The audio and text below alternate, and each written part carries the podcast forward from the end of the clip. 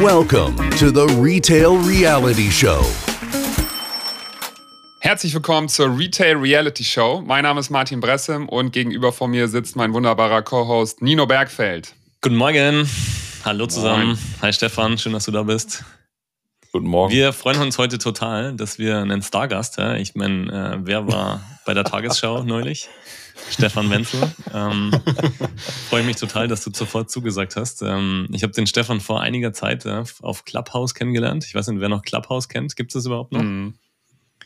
Ähm, I don't know. Stefan, bist du noch auf Clubhouse? nee, nee, nee, ach Quatsch, du, das ist, äh, nee, ist durch. In Amerika, glaube ich, ist das noch, hat das noch äh, Restzuckungen. Aber hier ist der Saft komplett raus, ja. Ich glaube auch, der mhm. Drops, äh, der ist total, total gelutscht. Aber da haben wir uns kennengelernt, deswegen äh, hatte das auch einen großen Vorteil. Ich habe Abende vor Clubhouse verbracht, Talks gemacht, Talks zugehört. Ähm, genau, und wir haben auch im Anschluss telefoniert. Ähm, Stefan, du warst der Managing Director bei Tom Taylor, du warst eBay Deutschland CEO. Ja, meine Kindheit habe ich, glaube ich, auf eBay verbracht, da kann man gleich noch viel drüber reden. CEO Brands for Friends, CEO Otto Niederlande, ja, das Kataloggeschäft. Ich glaube, du hast echt so eine komplette Reise durch den Handel. Ja. Nicht nur digital, sondern auch äh, Omni- und Multichannel. Also vielen Dank, dass du hier bist. Aber erstmal, bevor wir in rein, reintauchen, ähm, wo erreichen wir dich denn heute? Du aus dem, äh, aus der, wie immer aus dem schönen Hamburg, ne? Homeoffice äh, in, Hamburg. Im, im, im lieblichen Harvesterhude, ja. Sehr schön, sehr schön. Und wie ist das Wetter heute in Hamburg? In ja, auch das typisch. Äh, Schräg, Schrägregen äh, bei, bei milden irgendwie 10 Grad oder so, ja, ja. Äh, äh okay. ja, ja. Aber, aber das, du, also wer, wer Hamburg liebt, der äh, muss auch Regen der, das mögen, ist, ne? Genau, Exakt. richtig. Ja. Gibt kein schlechtes Wetter, Wetter, sondern nur schlechte Kleidung, ne? ja, ja, genau, genau. Ich kann ja kurz mal das Wetter hier in München durchgeben. Es ist keine Wolke am Himmel und es, es scheint die Sonne. Normal. Ja, ja, ja, ja. das glauben ja, wir nicht. Ja, Stefan, okay. bevor wir äh, tiefer einsteigen, ich habe seinen Lebenslauf gelesen und am Ende des Lebenslaufs habe ich gesehen, du warst bei der Bundeswehr. Acht Jahre warst du Offizier und das ist natürlich, ja. äh, wow, ich war auch bei der Bundeswehr. Du warst da acht Jahre Offizier bei der Luftwaffe, glaube ich, wenn ich das richtig äh, gelesen habe. Ähm, welche, welche Learnings, welche Fertigkeiten, welche Fähigkeiten nimmst du denn oder hast du mitgenommen für deine beeindruckende Karriere aus der Zeit? Ja, erstmal Glückwunsch, dass du so weit runtergescrollt hast. Äh, das, das, das machen die wenigsten. ja, ja, du bist tatsächlich der Erste, oder ihr seid die Ersten, die mich, die mich darauf ansprechen. Well done. Ähm, äh, wobei es kein Geheimnis ist, ne? Also es ist ja, ist ja Teil des Profils äh, und Teil meines mhm, Lebens. Mhm. Und LinkedIn, das ist auch völlig in Ordnung ja, so. Bin, möglich. Ja, ja, genau. Einfach ganz nach unten. Ähm, ich bin dann direkt nach dem Abi hin, 91. Äh, äh, ich war jung und brauchte das Geld äh, und man hatte damals äh, das, die Möglichkeit, äh, berufsbegleitend äh, zu studieren. Und die Kombination mhm. aus, aus Praxis und, und äh, Stipendium, Studium an einer der beiden äh, Universitäten der Bundeswehr, das fand ich halt super attraktiv. So, was habe ich da mitgenommen? Ich bin da tatsächlich wortwörtlich, äh, habe ich einen Tag vorher mein Skateboard in die Ecke gestellt und habe mir äh, ein Hemd notdürftig gekauft, weil meine Mutter meinte, da musst du dich halbwegs ordentlich anziehen. Haare ab. Und dann bin ich da, ja, ja, ja, und dann bin ich da so ein Stück weit verkleidet, aber extrem juvenil, äh, muss man auch ehrlicherweise sagen, bin ich da eingeritten. Äh, und das ja, war ein guter Grundschliff, ne? So von, von, von äh, den, den lustigen äh, Klassikern wie, äh, wie mache ich eigentlich ein Bett? Über wie putze ich mhm. eigentlich meine Stiefel und solche Dinge. Da kann man jetzt lange darüber streiten, muss man das jetzt können und nicht und muss ich auch irgendwie einen Spind aufräumen, hilft das im Leben? Naja, also äh, wie gesagt, kann man darüber streiten. Mir hat es damals echt geholfen, so ein Stück weit auch die, die Flausen aus dem Kopf zu kriegen. Was aber tatsächlich, ähm, muss man sagen, dann auf einer ernsthafteren Ebene äh, für mich bemerkenswert war, war die Qualität der, der Führungskräfteentwicklung, die ich da genießen konnte. Ne? Man lacht immer so ein bisschen über die, über die Bundeswehr. Aber ich mhm. bin da hingekommen, irgendwie an die Offizierschule der Luftwaffe. Da gab es irgendwie einen riesen, einen riesen Lehrapparat, sechs Wochen Englisch mit Headsets und äh, Sprachlabor und Didaktikunterricht und äh, Kameratraining für Pressearbeit. Also völlig irre, ne? Da waren wir auf meinem Gymnasium. Ich kam gerade aus der, aus der Overhead- und Matrizenzeit. ähm, für die älteren mhm. Generationen. Die, alle anderen müssen mal googeln, was das ist. Habe ich gerade noch so mitbekommen. Ich, ich auch gerade noch so. ja, genau. gerade so. Und auf, ja, und drei Wochen später sitze ich da irgendwie im Sprachlabor und, und mache hier irgendwie Englisch äh, und, und didaktische Planung für die Vorbereitung von Unterrichten. Ich, da, völlig, so. das ist cool und da hat man eine Menge mitgenommen. Ähm, man hat aber auch vor allen Dingen mitgenommen, äh, was so das Thema Führung und Führung von vorne und Vorbildfunktion und solche Themen angeht. Und das sind, das sind Gruppen, die sich da unfreiwillig zusammenfinden und trotzdem funktional werden ne? und auch zum Teil ja auch durch, durch Stresssituationen gehen müssen. So, was mhm. bedeutet mhm. das sozusagen für, für die Gruppe, für dich als Führungskraft in diesen Gruppen? Das sind schon, das sind gute, gute Themen gewesen. Da lässt sich eine Menge transferieren und na klar ist da auch eine Menge bei, äh, wo man sagen muss, ja, das äh, war aus der Zeit, ist aus der Zeit, braucht man in der Wirtschaft so nicht. Äh, ich gucke da aber wirklich äh, äh, positiv drauf zurück und äh, halte das äh, beileibe nicht für verschwendete Zeit. Ne? Ja. Mhm.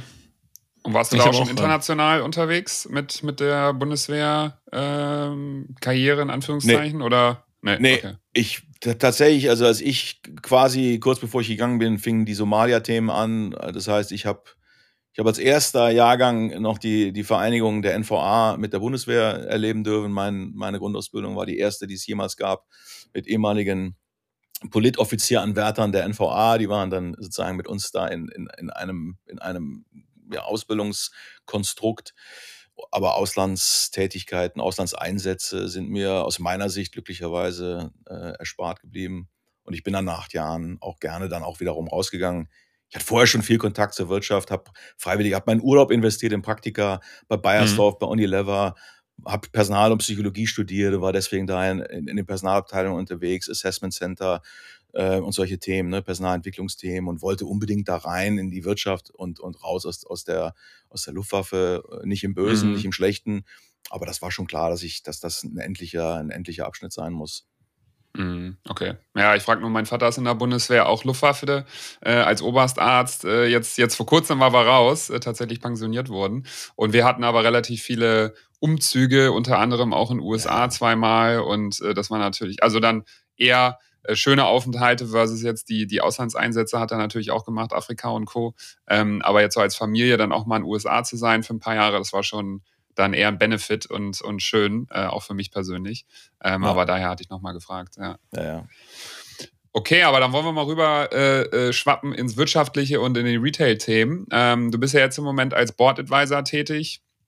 Ähm, da wollten wir mal fragen, was, äh, ob du da vielleicht ein paar Insights geben kannst. Ähm, wen berätst du da im Moment? Was sind das so für Projekte, ähm, wenn du das äh, so offen kommunizieren darfst? Aber da würden wir natürlich gerne noch ein bisschen mehr ähm, erfahren wollen, ähm, was auch im Kern du da vielleicht für Beratungstätigkeiten machst.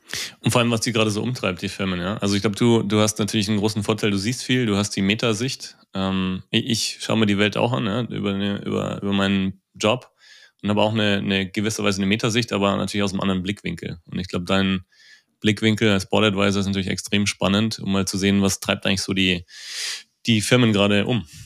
Ja, im Grunde, also das, was ich heute mache, ist, ist letzten Endes ein, ein Mix aus so ja, zwei bis drei Komponenten. Ne? Das eine ist eine starke Content-Aktivität, die sich äh, ja, organisch ergeben hat. Ne? Ich bin ziemlich aktiv auf allen Kanälen, Podcast, K5 TV, K5 Konferenz, eigener Podcast. Ähm, da passiert einfach relativ viel. Das geht dann weiter in, in relativ regelmäßige äh, Keynote-Präsentationen und Buchungen für Firmen und Konferenzen, wo man dann zu bestimmten Themen versucht, äh, sozusagen Sichten zu teilen. Daraus entsteht sozusagen immer wieder ein Dialog, dass Gründer, Geschäftsführer, Companies dann auf mich zukommen und zu den einzelnen Themen die sich bei mir einfach über die Zeit so ein Stück weit als Schwerpunkte ergeben haben, um sich da äh, äh, entsprechend helfen zu lassen. Und was sind das für Themen? Und daraus ergeben sich eigentlich auch sozusagen die Anwendungsfälle in der Praxis. Ne? Das ist natürlich alles rund um, ich sag mal, Digitalstrategie, isoliert, aber auch im Omni-Kontext.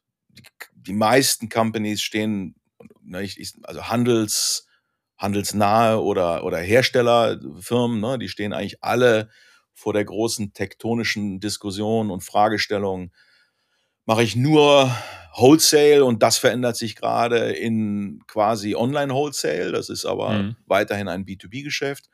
Und oder mache ich jetzt auch Direct-to-Consumer-Geschäft in einem Seller-Modell auf Marktplätzen und oder über eigene Touchpoints. Ne?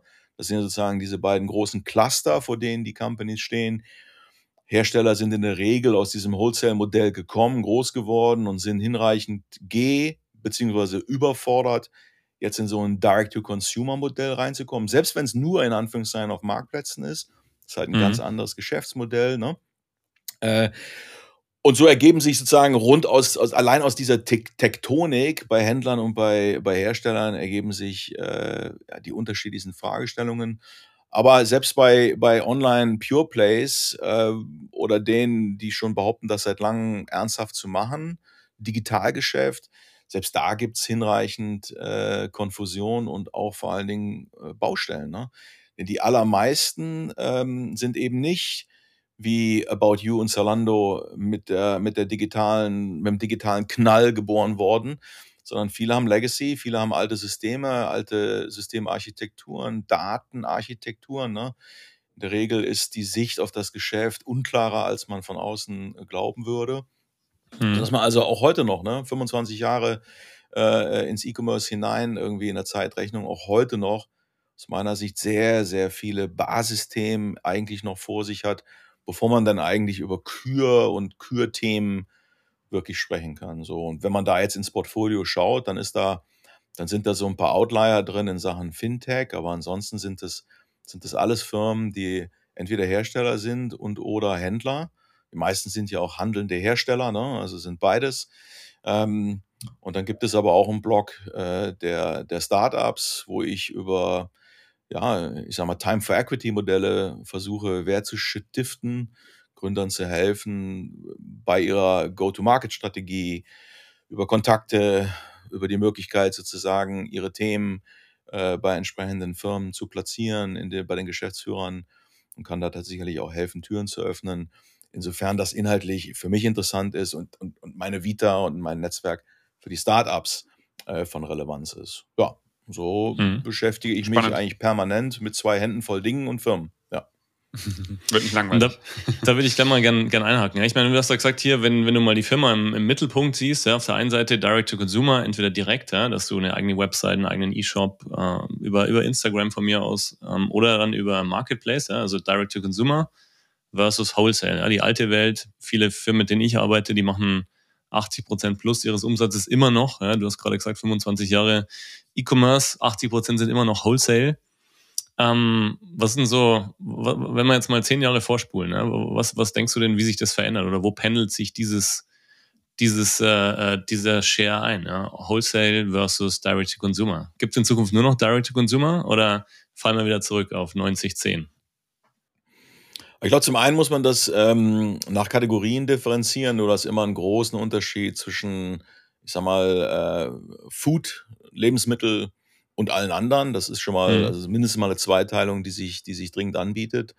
Innerhalb der, der Non-Food-Kategorien äh, würde ich mir aus dem Fenster lehnen und sagen, also klar, eine Glaskugel und wer weiß, aber guck mal, wir sind jetzt während der Pandemie waren wir zum Beispiel in Bekleidung schon, schon bei fast 60 Prozent Online-Anteil. Ist wieder zurückgegangen.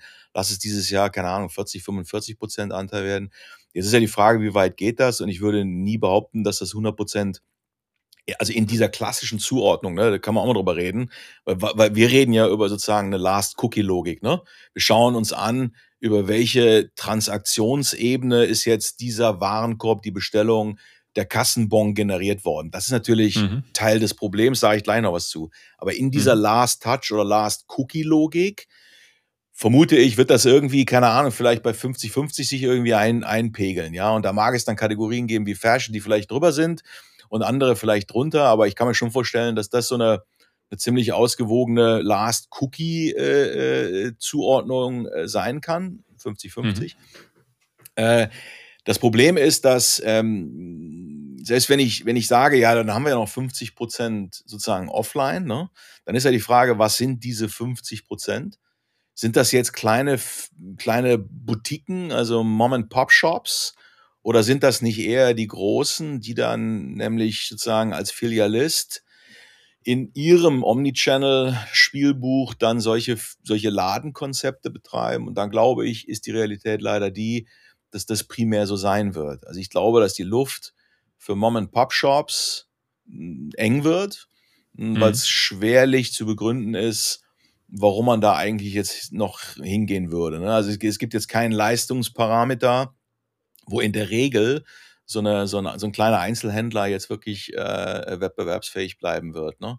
So, das heißt, wir haben eine Tektonik. Ich mache das mal ganz einfach, vielleicht 50-50 online, offline nach der Last äh, die sehr krude ist.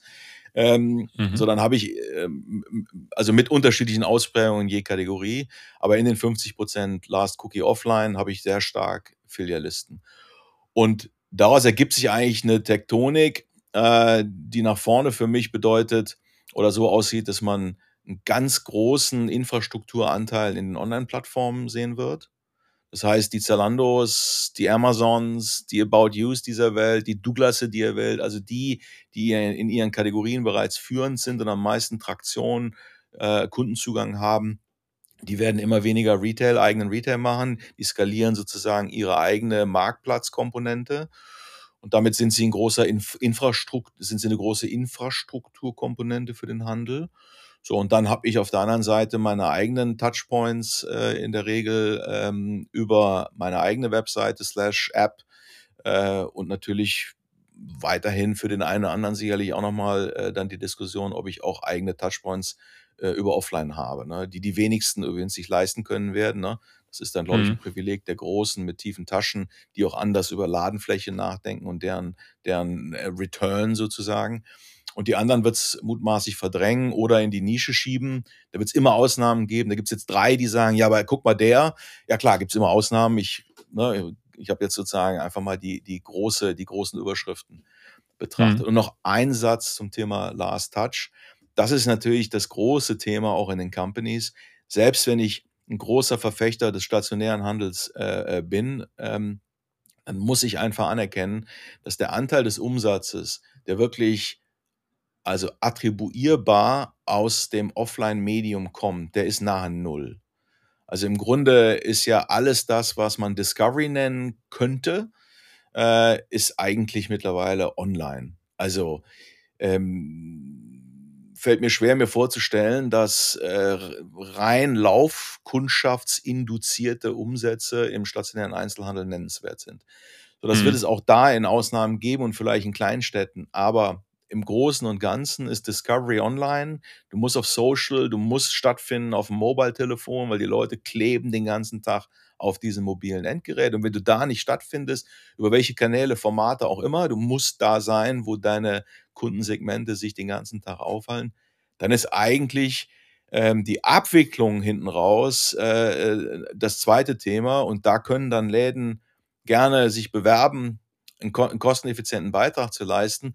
Aber im Grunde sind sie dann ein Stück weit eher Logistikkonzept, weil die Discovery online war, äh, als dass sie sozusagen hier wirklich äh, originär Umsatz generieren. Ne? Hm. Denn das tun sie eigentlich nur, wenn ich auf dieses Last-Cookie-Phänomen so äh, gucke, wie ich das früher im Onlinehandel getan habe. Ja. Mhm. Wir hatten einen interessanten Beitrag, ähm, gut, dass du das gerade erwähnst, äh, mit dem Wolf Jochen ähm, im letzten Podcast. Da haben wir uns viel darüber unterhalten, was muss uns ein Store und natürlich dann auch die Verkäufer in Zukunft leisten. Und ich bin schon beide, ja, du musst online stattfinden. Aber natürlich jetzt mal mit den KDWs dieser Welt redest oder den Galerias oder, oder auch den Douglas Stores, die natürlich alle in gewisser Weise irgendwie versuchen, sich unabkömmlich zu machen mit Experience. Ja, dass sie sagen, hey, wir haben den Schminkkurs, den kannst du nur offline, den kannst du nur am Samstagnachmittag bei uns machen, du kriegst noch ein Glas Sekt und das, das, da glaube ich so ein bisschen dran, ja, was du sagst, ja, äh, Discovery kann natürlich dann auch funktionieren, ja, wenn du, wenn du eh so einen Tag verbringst in so einem Shopping, Wahn, ja, nenne ich es mal, du gehst in der Früh in die Stadt, ja, so ein kleines soziales Element, du triffst Leute, du kriegst da irgendwas. Aber, aber ich bin schon bei dir, ja, wenn, und da sind wir wieder beim Thema Attraktivität generell der, der, der Städte.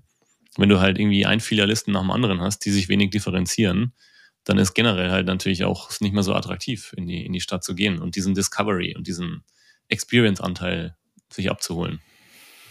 Ja, also ich meine, ne, es, äh, es gibt, wie gesagt, es gibt immer irgendwie ein gutes Gegenbeispiel und das ist auch völlig okay und es geht mir auch überhaupt nicht um, um den, den Abgesang auf den stationären. Ich habe da überhaupt keine persönliche Präferenz oder, also meine ist sowieso egal. Ich kaufe alles online, aber es geht auch nicht darum, was ich gut oder schlecht finde. Die Frage ist, lässt sich das in irgendeiner Form wirtschaftlich dauerhaft betreiben. So, und wenn du dir anschaust, dass in der G&V eines Retailers die, der mhm. Mietblock locker 30 Punkte des Umsatzes ausmacht, aber eben nicht umsatzvariabel ist, und dann hast du Personalkosten obendrauf dann hast du eine, eine 30-prozentige Bruttomarge irgendwie als Händler, dann wird die Mathematik halt extrem eng. So, und jetzt bricht der Umsatz weg, weil Frequenzen zurückgehen und wir haben äh, Omnikrisen. Und jetzt merkst du ja, was diese hohen Fixkostenquoten äh, in den G&Vs, was damit passiert oder was dadurch passiert, nämlich existenzbedrohende Situationen entstehen. Und das ist halt online anders. Online bist du viel variabler. Du hast halt viel, viel größere variable Kostenanteile in der G&V. Das heißt, du bist viel resilienter, auch Umsatzschwankungen gegenüber. Und deswegen muss halt am Ende des Tages muss auch eine Retailfläche, wo du Schminkkurse machst, die muss ja trotzdem in irgendeiner Form sich wirtschaftlich äh, tragen. So, und wenn da ein Discovery-Beitrag äh, ist, dann ist das ja entsprechend attribuierbar und dann ist die Frage, ist der groß genug? Um diese hohen Mietkosten zu rechtfertigen? Oder umgekehrt formuliert, wie kannst du denn eine ähnliche Discovery-Leistung ohne diese hohe Kostenbelastung schaffen? Denn es gibt ja auch äh, digitale, ich sag mal, Möglichkeiten, dann vielleicht solche Kurse zu machen oder Live-Shopping oder eine Schmink-App oder eine Hautanalyse-App oder keine Ahnung. Also, ne, es muss ja nicht sozusagen, die Antwort muss nicht sein, ich mache im Laden irgendwie ein Feature, sondern ich kann ja auch medienneutral von der Lösung her kommen und sagen, ja, was ist denn der beste Weg zur Lösung? Und die ist erstmal, muss, muss, nicht im, muss das nicht im Laden stattfinden. Die Leute hängen nur an den Läden und deswegen sind sie den ganzen Tag beschäftigt zu überlegen, wie kann ich jetzt den Laden nutzen? Ne? Also das ist halt, also ich verstehe das ja auch, ich verstehe das Problem, mhm. das ist mir völlig klar, aber es denkt halt nicht vom Kunden und vom Lösungsraum her, sondern es denkt vom Problem her, ich habe Fläche, die ist teuer und was kann ich jetzt machen? Pragmatisch okay, strategisch aber natürlich schwierig. Da wollte ich ganz gerne mal was mit, mit reinschmeißen, weil ich gerade dieses Attribution-Thema sehr interessant finde. Wir von Blaine kümmern uns ja genau um das Thema Discovery und Experience im Offline-Bereich äh, und transferieren das aber zu Online und versuchen die Attribution hinzubekommen. Also Beispiel, wir zeigen einen Elektroroller bei einem Vodafone Flagship Store in Hamburg übrigens auch. Die Leute gucken sich das an, beschäftigen sich damit, scannen QR-Code. Wir haben noch Sensorik in den Decken hängen, können dann tracken, wie viele Leute sich damit beschäftigen. Die Leute machen eine Probefahrt und wir haben dann einen Rabattcode. Jetzt im Moment arbeiten wir so, der dann attribuierbar ist, wenn jemand dann später etwas kauft über den Hersteller D2C und können dann die Offline-Experience mit dem Online-Kauf verknüpfen. Und das ist ja eigentlich genau das Problem, was die meisten Retailer haben, wenn man sich jetzt mal so einen Saturn oder ähnliches anguckt, wo dann jemand reingeht, beschäftigt sich mit dem Phone oder mit dem Fernsehen oder mit dem Staubsauger, whatever, guckt sich das an, weil doch viele Leute ja Try Before You Buy machen wollen. Über 60 Prozent, so nach unseren Analysen, wollen Produkte vorm Kauf testen, gerade wenn es Produkte sind, die vielleicht auch über 100 Euro äh, gehen und kognitiv irgendwie mehr passiert in dem Kaufprozess. Ähm, aber das ist, glaube ich, das große Problem, gerade bei den großen Retailern, dass die eben nicht diese Attribution haben. Die zeigen die Ware, die haben die Miete, die Leute gucken sich das an, aber bestellen es dann äh, später bei Amazon oder sonst wo, wo es den günstigen Preis gibt. Also die Leute sind so konditioniert auf Best Price und irgendwie Rabattierung. Durch jeden Newsletter kriegst du irgendwie 10% Discount, dass jetzt einfach ein stationär sich ein Produkt anzugucken, was jetzt nicht sofort ein Takeaway-Item ist, was irgendwie erschwinglich ist, sondern ein bisschen mehr kostet, glaube ich, dass die Leute einfach einen längeren Entscheidungsprozess haben, ob sie es kaufen oder nicht. Und wenn du dann diesen Gap dazwischen hast, zwischen gesehen, drüber nachdenken und kaufen und die Leute nicht verlängerst und irgendwie weiter in deinem Funnel drin hast, dass das halt ein Riesenproblem ist. Und das glaube ich auch, dass das dann in der PL nicht aufgeht bei einem Retailer, der Tausende von Quadratmeter hat. Also wie, wie siehst du das? Ja, ich glaube, das Thema so, also Zuordnung von Umsätzen, das ist äh, so lange zumindest wichtig, wie äh, auf diesen, ich sag mal, Vertriebskanal-Denkmustern Investitionsentscheidungen getroffen werden. Deswegen ist das wichtig, immer noch, dass man, dass man sich zumindest annähert. Und was du sagst, ist ja, ist ja ein guter Versuch, sich zumindest dem anzunähern. Ne? Ich meine, so das Modell dieser Trading Zone-Analysen gibt es ja auch, dass man versucht, sagen, über geografische Einordnung zu sehen, was passiert da, um dann so eine Brücke zu bauen zwischen Online-Aktivität und dann Offline-Effekten. Äh, ähm, und insofern, also ich sag mal, je fragwürdiger oder je unsicherer man mit einer Investition ist, zum Beispiel eines Laden, einer Ladenfläche, desto wichtiger ist es aus meiner Sicht, dass man versucht, solche Seismographen auszuwerfen, auszulegen, um für sich selber die Frage nach diesem Return, nach der, nach der Wirtschaftlichkeit der Aktivität schon zu stellen. Ne? Ich bin völlig bei dir. Es gibt, also online ist ja von der Experience her, muss man ja auch ehrlicherweise sagen, ja, immer noch eine ziemliche Katastrophe. Es ist, also sind alles Produktlisten, endlos scrollbare mhm. Produktlisten. Das Filtern entgegen aller Personalisierungsmythen wird dem User überlassen. Das ist auch recht krude B2B mhm. Endloslisten-Experience. So, mhm. da ist Opportunität ohne Ende. Und der Einzelhandel, der das eigentlich können sollte, tut das in der Regel aber ja nicht. Also das ist ja auch die Ausnahme zur, zur, zur Regel ist ja, dass man in einem Stationärgeschäft eine super Experience hat. Ne, da wird da wird ja in erster Linie an Personalkosten versucht zu sparen. Ne? Das heißt, da, da stehen dann Leute einem gegenüber, die sind nicht ausgebildet, das sind Teilzeitkräfte, irgendwie Halbtagskräfte, Studentinnen und Studenten, die haben keine Ahnung von Tuten und Tröten und sollen mir jetzt da irgendwie ein Brand, Brand, eine Brand Experience und irgendwie eine Beratung an, angedeihen. Funktioniert mm, nicht. Ganz vergessen. Und, mm. und das Zweite, woran gespart wird, ist im Zweifel dann auch der Ladenbau. Das heißt, die Dinger sehen aus wie Grütze. Da wird nichts an intelligentem Merchandising gemacht. Das ganze Visual Merchandising ist irgendwie oftmals gefühlt aus den 80ern. Die Umkleidekabinen sind schrecklich. Also das ist ja, es gibt kein, kein Self-Checkout. Ich muss mich da anstellen. Da sind die irgendwie in der Pause. Und also da muss man ja auch ehrlich, also das muss man schon ehrlich betrachten. Und zu dieser Realität gehört, dass der Einzelhandel sein immer deklariertes, ich sag mal, Front des, des, der Experience in aller Regel überhaupt nicht ausschöpft. Und deswegen sage ich ja, wenn du das mal wirklich durch einen Reality-Filter mal alles durchnudelst, dann könntest du die Argumentation ja tatsächlich aufstellen, das ist eigentlich ein Logistikcenter. Aber ein halt extrem mhm. teures. Es ist eine Selbstabholungs-Logistik-Center. So, ich, Kunden mhm. kommen da rein, holen es ab, weil sie es wahrscheinlich vorher irgendwo gesehen haben. So, bei irgendeinem digitalen Marketing- äh, in irgendeinem Marketing-Kontext haben sie es gesehen, jetzt kommen sie rein, holen sich es bei mir ab. Und, und wenn, wenn das nur die, die Leistungsfähigkeit mhm, dieses, die, dieses physischen äh, Standorts ist, dann ist das halt sehr ineffizient. Ne? Viel zu teuer, ja. Mhm. Ja, ja. So, wenn ich das alles anders ja. mache und ich habe da irgendwie, ich, ich finde ein, ich finde einen Return, wenn ich das, wenn ich das für mich selber sozusagen verargumentieren kann und ich kann da auch idealerweise mal eine Zahl dran schreiben, was das denn ist, was da jetzt passiert, und was wirklich inkrementell ist und durch diesen Touchpoint wirklich beeinflusst oder, oder bewegt wird, ey, da bin ich, da bin ich total bei. Ne? Also ich, ich, dann kannst du auch ein Printmailing machen, dann kannst du auch irgendwie eine Rubbelkarte schicken. Mir ist doch das Medium egal. Es geht doch darum, dass am Ende etwas passiert, was dein Customer Lifetime Value erhöht, was die Anzahl sozusagen deiner Brand Ambassador irgendwie äh, erhöht, was im Grunde dazu führt, dass du überhaupt mal wahrgenommen wirst und äh, sich Menschen für dich entscheiden, was schon schwer genug ist in der heutigen Welt der Omni-Auswahl mhm. und Omni-Preistransparenz. So. Alles, was da eine Rolle, einen positiven Beitrag spielt, ist gern, gern genommen.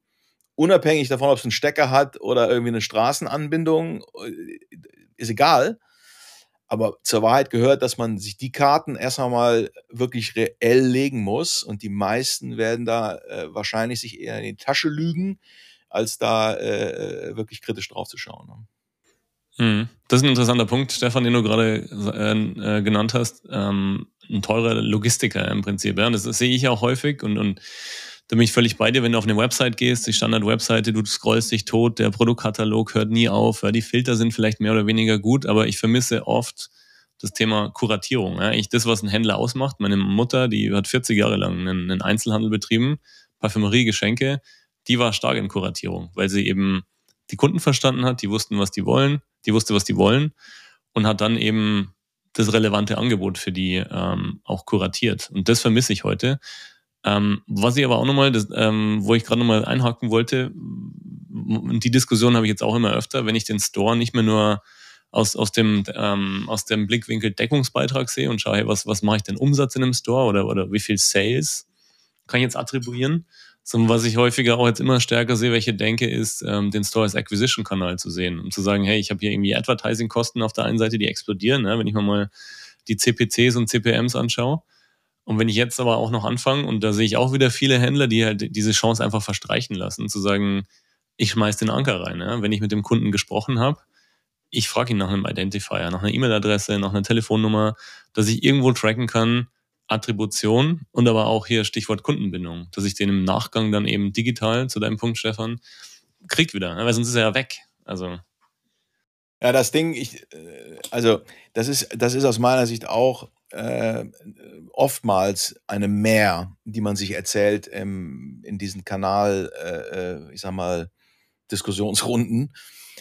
Dann kommt der Offliner und sagt, ja, aber meine Stationärfläche ist ja, ist ja zum Beispiel Brand. Ich mache da irgendwie riesig was für die Marke. Ich akquiriere hier irgendwie äh, fleißig Kunden. Wenn ich das, wenn ich das mal kurz konzeptionell akzeptiere, dass das, das als Hypothese akzeptiere, da musst du ja aber daneben mal legen, was ist denn eigentlich die Reichweite des Ganzen? Also, damit du jetzt einen Brand beeinflussenden Effekt generierst oder nennenswert akquirierst, brauchst du ja irgendwie Reichweite, also Footfall, Traffic multipliziert mit Konversionsrate zum Beispiel oder Capture Rate, dass die erstmal reinkommen in den Laden. Das ist homöopathisch. Das ist homöopathisch. Guck dir mal die großen Läden an. Die haben am Tag irgendwie zwei, drei Hände voll, voll Transaktionen. Die großen. Das sind, die meisten Läden sind ja, wenn du da mal reinguckst, in die Tages, Tageszahlen. Da sind mhm. die meisten Onliner, denken, da ist ein Schreibfehler, da ist irgendwas verrutscht in den, in den Stellen im Komma. Das ist, das ist wirklich klein. Ne? Weil wenn du, wenn, wenn du dir anschaust, was an Traffic überhaupt durch diese Straßen fließt und wie wenig, die haben dann irgendwie eine Capture Rate, also von, von Passanten. Es nützt ja, ja nichts, wenn die alle vorbeigehen zum so, ne? Essen. Ja, genau. Das ist so wie eine schlechte Konversionsrate im, im, im Online-Shop. Haben die eine Capture Rate. Und von der Capture Rate, das sind die, die in den Laden kommen, hast du dann nochmal eine Konversionsrate derer, die dann kaufen. Lange Rede, kurzer Sinn. Die meisten Retailer haben zu wenig Filialen mit zu wenig Traffic je Filiale und damit auch in Summe, um wirklich nennenswert Akquisitionsvolumen zu generieren und oder wirklich ähm, ich sag mal, Brand Equity relevante Effekte zu schaffen. Nike hm. ne, wird dann immer angeführt, aber das ist was anderes. Guck dir die Anzahl der Filialen an, guck dir an, was die da an, an Kohle reinpumpen. Die sind dann im Zweifel mit ihren, mit ihren Store-Konzepten Brandbuilding, weil sie A, super gemacht sind. Das sind die ja. meisten anderen nicht. Und sie haben viele und an richtigen Locations. So, aber das können halt die wenigsten bis kaum jemand. Deswegen glaube ich, muss man auch da so ein bisschen ne, sagen, die Realitätsfilter mal drüber legen und dann bleibt neben, der, neben des guten konzeptionellen Gedankens oftmals, oftmals, nicht immer, aber oftmals nicht viel übrig. Glaube ich auch, ja. Vielleicht um da noch kurz einzuhaken, also was, was du sagst, äh, also wenn dann, glaube ich, wenn man offline irgendwie diese Effekte kreieren will, dann ist es äh, Quality versus Quantity, weil du einfach diese Reach im Online nicht überstechen kannst. So. Aber wenn du es eben offline machst mit einer High Quality, dann glaube ich, kriegst du den Consumer auch anders gecatcht. Aber eben dann nur, wenn die Quality vorhanden ist, wenn du eine gute Kuration hast, wenn du einen guten Ladenbau hast, wenn du Top-Notch-Personal hast, die intrinsisch motiviert sind. Das hatten wir auch mit dem Wolf Jochen besprochen. Ne? Also, dass die meisten Leute ja gar kein gar keine intrinsische Motivation haben, diese Brand zu repräsentieren, dass sie da eigentlich nur äh, rumstehen, äh, weil das halt ihr Job ist und eigentlich gar nicht so richtig Lust drauf haben. So, ne? Das heißt, wenn du die Quality hochdrehen kannst und auch wirklich eine super Experience schaffst, dass dann die Conversion höher ist, da glaube ich schon persönlich dran. Aber das muss man halt erstmal schaffen. Ne? Und äh, ja. das kriegen die meisten halt irgendwie nicht hin. Also Kuration ist sicherlich äh, äh ein großes Thema, ähm, was, was offline also was online wie aber auch offline, glaube ich, ziemlich brach liegt, denn man muss ja auch realistischerweise sagen, die Kurationsleistung der meisten, äh, ich sag mal, größeren äh, Einzelhändler ist auch diskutabel. Ne? Die gehen auf Bestseller, Mainstream und damit hast du eigentlich in jedem zweiten Laden das, was im anderen auch schon gehangen hat. So, also da so ein Profil zu haben, ein Edge, irgendwas, was nicht jeder hat, ist, äh, glaube ich, auch eher die Ausnahme als die Regel.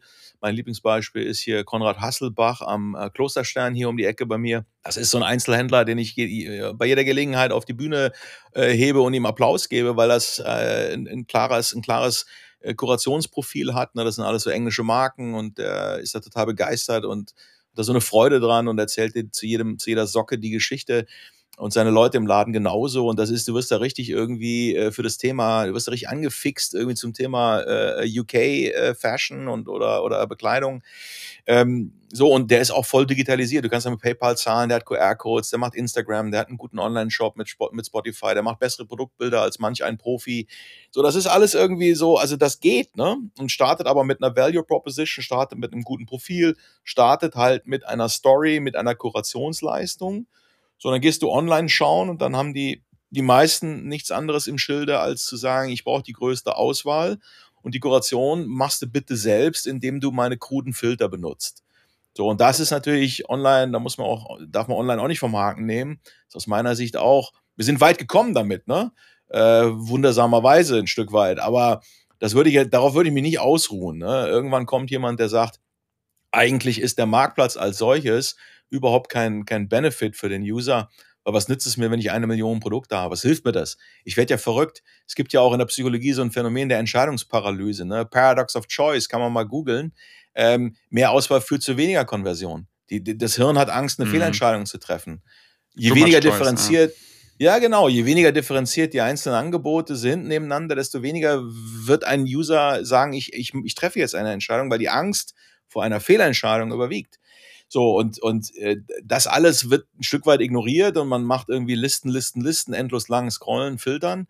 Und irgendwann kommt aber jemand, der wird, der wird die Technologie so weit im Griff haben, dass die Kurationsleistung durch Technologie dann oben drüber liegt und da entsteht der Mehrwert. Also wenn ich eine Milliarde Produkte habe von mir aus, das ist kein Benefit. Der Benefit ist daraus jetzt für den jeweiligen User eine Kuration technisch äh, zu ermöglichen, ne, sicherzustellen dieses handkuratierte, aber halt technisch, damit es skalierbar bleibt. So, wenn das der erste und, macht, dann haben wir eine neue, aus meiner Sicht haben wir ein neues Kapitel aufgeschlagen. Und das, das ist total interessant, was du gerade sagst, äh, Stefan. Du warst ja lange als eBay-CEO, ja, CEO von einem riesen Marktplatz. Weiß nicht, wie groß er heute noch ist. Ähm, aber das war im Prinzip gerade eine, ein Argument gegen gegen den Marktplatz, oder? Ich meine, viele Händler, viele Marken stehen ja immer vor, jeden Tag vor der Entscheidung. Wenn man zu unserem initialen Entscheidungsbaum zurückkommt, ja, mache ich jetzt Direct-to-Consumer, gehe ich eher indirekt, ja, und dann die Frage, also im Direct-to-Consumer-Bereich, gehe ich zum Marktplatz oder gehe ich äh, äh, mit einer eigenen Website, baue ich Reichweite auf ja, und irgendwie verliere meinen Kundenkontakt oder habe ich Kundenkontakt und habe wenig Reichweite. Also Würdest du sagen, der Marktplatz verliert in Zukunft an, an Relevanz aus diesem Grund, den du gerade gesagt hast, ja, mangelnde Kuratierung? Also das sehe ich zumindest mittelfristig nicht. Also Marktplatz ist ja jetzt im, im, im E-Commerce das erfolgreichste Modell der letzten, ich sag mal, keine Ahnung, 20 Jahre. Und dann hat sich zumindest so rauskristallisiert über die Zeit. Das ist das Modell, was äh, von den Usern äh, stark honoriert wird, ne? weil alles an einem Platz oder vieles an einem Platz, transparent, Auswahl, einem, bei einem offenen Marktplatz sogar Wettbewerb um den Preis. Das heißt, du hast so Preishygiene, Effekte äh, in, in der Plattformlogik bereits äh, äh, äh, beinhaltet. Ähm, das hat sich offensichtlich großer Beliebtheit bisher erfreut. Ne? Ähm, so, die Frage ist aber eigentlich nur, wie entwickelt sich das ja nach vorne? Und ähm, du hast pro Kategorie eine kleine Handvoll an ich habe alles Plattformen. Ne? Da hast du bei Amazon General Merchandise, äh, da ist vielleicht jetzt noch ein eBay ins Hintertreffen geraten, aber dennoch irgendwie die große Nummer zwei. Vielleicht kommt dann auch ein Otto und Kaufland noch mit irgendwie, aber mit viel Abstand kommt dann noch. Und dann ist aber eigentlich dieses General Merchandise, äh, alle, alle Vertikale äh, auf einer Plattform eigentlich, eigentlich gegessen. Dann hast du pro, pro Kategorie, Fashion, Beauty etc., Electronics, dann hast du nochmal ähnlich, so ein, zwei, drei, vier irgendwie, die das dominieren. Aber dann ist dieses All You Can Eat, als Thema ist die Luft eigentlich raus aus diesem Thema und dann reden wir eigentlich nur noch über Spezialisierung und, und bestimmte Dinge können, die die anderen einfach nicht können, weil sie so auf, auf Masse gehen.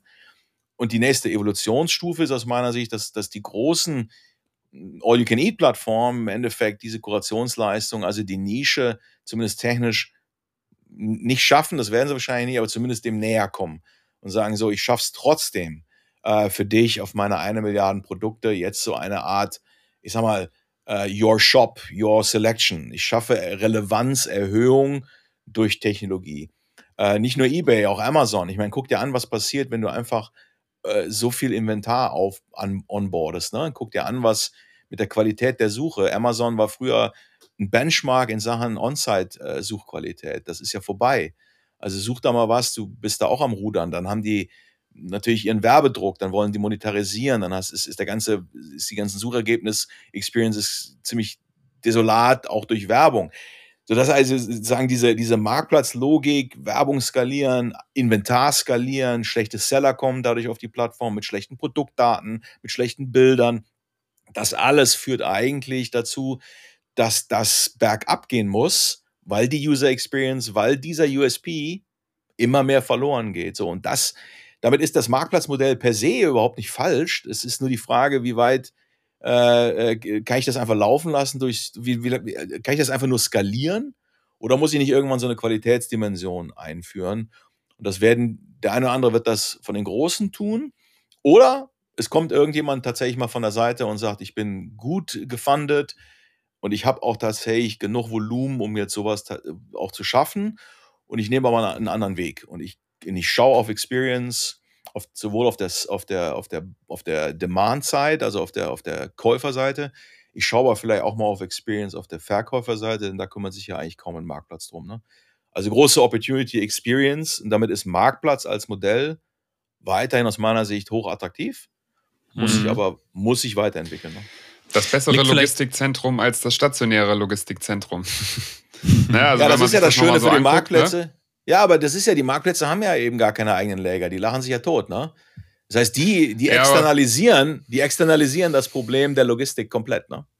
Also viele. Genau, alle, ne? oder, oder was ich damit sagen möchte, ist diese transaktionsbasierte Geschäfte, was jetzt Amazon per Excellence macht, ne? Ähm, funktioniert ja bei denen, weil sie komplett digitalisiert sind, versus jetzt einen Kauf, äh, Kaufhof, äh, Kaufhof, äh, Galeria, äh, ne, die dann irgendwie das äh, eigentlich ja auch nur ein transaktionsbasiertes Geschäft sind, aber halt eben nicht mit diesen digitalen Vorteilen der Schnelligkeit etc. etc. Und deswegen werden die auch abgehangen. Und im Moment funktioniert es von Amazon, deswegen finde ich deine Sichtweise ganz interessant, äh, dass halt diese äh, eher schlechtere User Experience und Interface, auch alleine, wenn man sich mal anguckt, was das Design hergibt und so, aber was ja für die kein Problem ist, aber vielleicht dann in fünf oder zehn Jahren irgendwann mal ein Problem ist, weil dann vielleicht die Zeit gekommen ist, äh, wo, wo die Customer dann irgendwie was anderes sich erhoffen, wie es jetzt heute bei einem Kaufhof ist, äh, dann vielleicht irgendwann mal bei Amazon, eine Fragezeichen. Aber ich finde diese Sichtweise eigentlich ganz interessant, die du gerade angerissen hast. Ähm, dass das ja auch eine Frage ist, wie sich das entwickelt, ne? mit immer mehr Inventar, immer schlechtere User Experience etc. Ist es vielleicht am Ende auch der, ne? ja. Ist es vielleicht ja. am Ende der, der, der kuratierte Marktplatz? Also wenn ich mir jetzt mal Engelhorn anschaue, die haben ja auch ein Marktplatzmodell seit vielen Jahren für Outdoor. Ist es, ist es vielleicht kleinere Marktplätze, nicht mehr die All-You-Can-Eat-Plattform, die, die du genannt hast, sondern der Schuster in München zum Beispiel, der Engelhorn in Mannheim. Ja, vielleicht ein anderer Marktplatz für, für, für Kochen, keine Ahnung, für andere Kategorien. Ist, ist, ist das vielleicht der, der Way forward? Ja, ich glaube, das Problem ist, dass ähm, also die, diese Konzepte sind ja, also viele von denen sind ja eigentlich keine Marktplätze, die nennen sich so aus PR-Gründen, aber eigentlich sind das ja keine, keine Marktplätze, ne? sondern für mich ist ein Marktplatz und eigentlich ein Schritt weiter, eine Plattform ist ja eigentlich sagen der Betreiber eines Ökosystems, in dem sich Nachfrage und Angebot treffen und Services zur Verfügung gestellt werden, damit das beides gut funktioniert. Ja, Services für die, für die Demand-Seite, damit sie irgendwie äh, ne, Kuration, Filtern, mhm. Personalisierung, keine Ahnung. Und auf der Sell-Side, äh, sozusagen auf der Angebotsseite, äh, Services, keine Ahnung, gut zu listen, gut zu traden, CRM, P Performance Marketing auf der Plattform, solche Dinge, ne? Bis hin zu Logistic Services, wenn ich das dann anbieten will. So, das ist ja eigentlich sozusagen der Gedanke der Plattform. Wenn ich jetzt als Händler da rangehe und, und, und mit der Motivation vorgehe, ich kann mir hier kosteneffizient mein Regal erweitern ne? und, und hole mir irgendwie noch Inventar ran, was ich nicht einlagern will, dann ist das für mich philosophisch, das ist kein Marktplatz, das ist irgendwie so ein Dropship-Modell, ne? weil ich im Grunde diese ganze Spielart, Ökosystem und so weiter, das, das mache ich ja gar nicht sondern es ist, es ist ein Dropship-Modell zur Regalerweiterung meines eigenen Angebots. Und das, das mag für den einen oder anderen auch alles, alles schön und gut sein. Das ist okay. Ähm, aber das ist, das ist nicht das Thema. Das Thema für mich ist, ähm, inwieweit hilft Technologie at Scale, äh, Kurationsleistung zumindest bei Bedarf zu bieten. Denn Kuration sollte ja nicht heißen oder muss nicht heißen, dass ich das von vornherein von der Plattform ausschließe, also du kannst ja auch total demokratisch rangehen und sagen, nee, warum nicht? Warum habe ich nicht das gesamte Inventar, was es im Fashionmarkt gibt? Ja, so als, als mhm. Theorem. Mhm. Ich habe alles, was es theoretisch gibt. So, aber die Kurationsleistung ist Technologie für dich. Das heißt, ne, ich kann jetzt sozusagen, ohne dass ich das in der, in, in der Zuführung auf die Plattform beschneiden muss, kann ich das in der Ausspielung, in der Darstellung, in der Experience, kann ich das optimieren, verjüngen, dieses Angebot. Und zwar immer dann, wenn du das willst und, und wenn das für dich relevant ist. Du kannst immer noch dich durch alles durchpflügen manuell, wenn du das möchtest. Aber es ist zumindest technisch auch gegeben, dass du das Gefühl hast, es ist dein, dein, dein Stop, dein Shop, dein Store.